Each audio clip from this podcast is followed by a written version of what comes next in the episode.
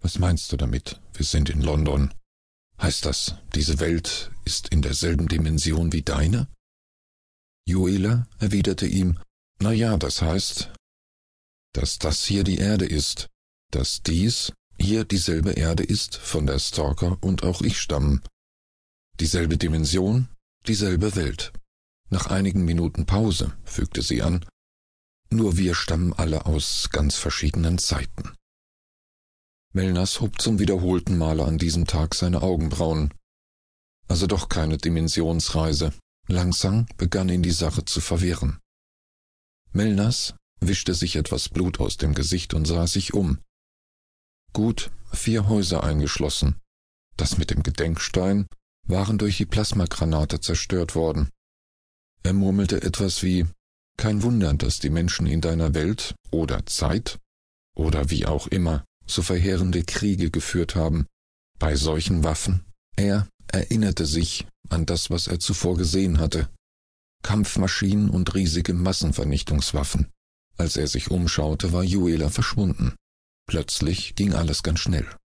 Sein Gesicht wurde herumgerissen, es schallte, und er bekam das Gefühl, er würde, wenn auch nur leicht, geohrfeigt. Kaum war dies vorbei, zupfte etwas an seinen Ohren, Erst das rechte, Sekunden später das linke.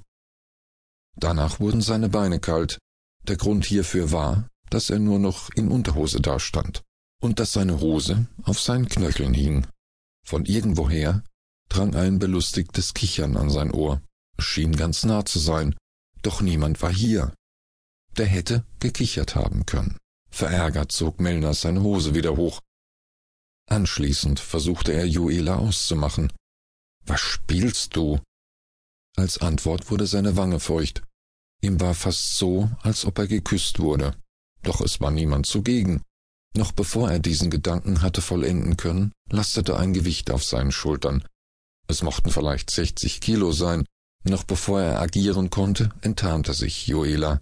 Sie saß auf seinen Schultern, beugte sich nach vorne über und grinste ihm frech in das Gesicht. Na, wie hat dir meine kleine Vorstellung gefallen? Joela sprang von Mellners Schultern und stand nun grinsend mit schiefgelegtem Kopf vor ihm.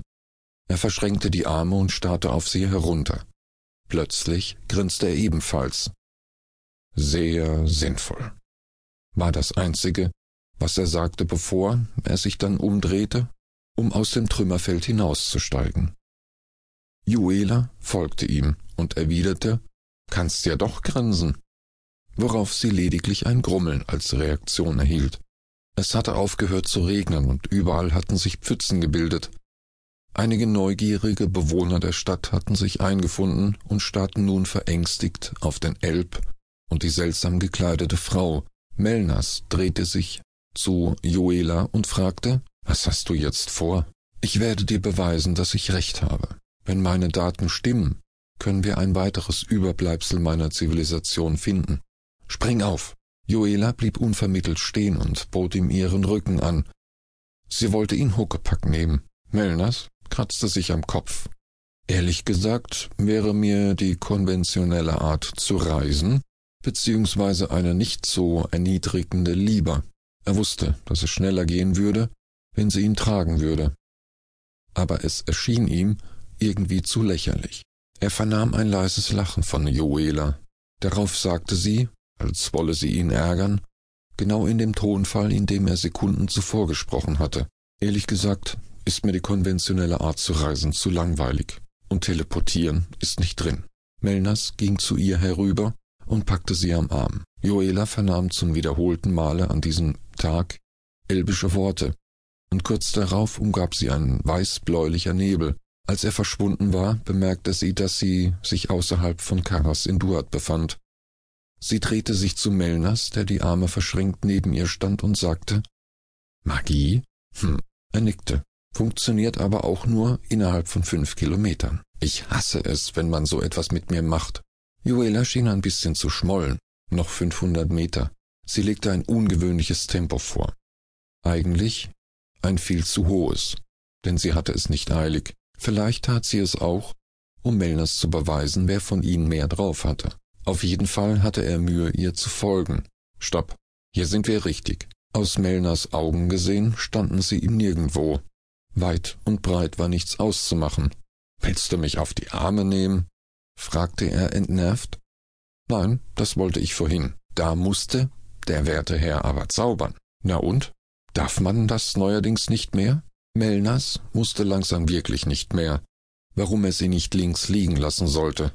Die Göre ging ihm langsam gehörig auf die Nerven. Zu allem Überfluss erniedrigte sie ihn erneut. Du bleibst genau hier stehen. Und damit du mir nicht wegläufst. Ein kurzer Schmerz durchzog Melnas. Ein Energieball aus Joelas Waffe traf ihn. Er konnte es sich nicht mehr bewegen. Alle seine Muskeln versagten den Dienst, selbst zum Atmen musste er sich zwingen. Hexe, dachte er, abfällig bei sich. Joela verschwand. Minuten später kehrte sie wieder, mit der Leiche eines halbwüchsigen Elben auf der Schulter, ein Elb seiner Rasse. Melners hatte wieder Gewalt über seinen Körper. Was hast du mit ihm gemacht? brachte er sich auf. Er erkannte, dass der Junge auf ihrer Schulter noch fast sein Kind war, ein Opfer erbracht. Ich will dich nicht verlieren. Und damit dies nicht geschieht, muss ich mehr über euren Metabolismus, euren Körperbau erfahren, da eure Kräuterpanscher. Aber alles andere als Ärzte sind und keinen Peil haben, muss er Versuchskaninchen spielen. Und jetzt jammere nicht herum, sondern folge mir. Melnas schaute ihr wutentbrannt nach. Nasava Kref Tremisiv, rief Joela in die Ödnis hinaus. Die Erde begann zu beben.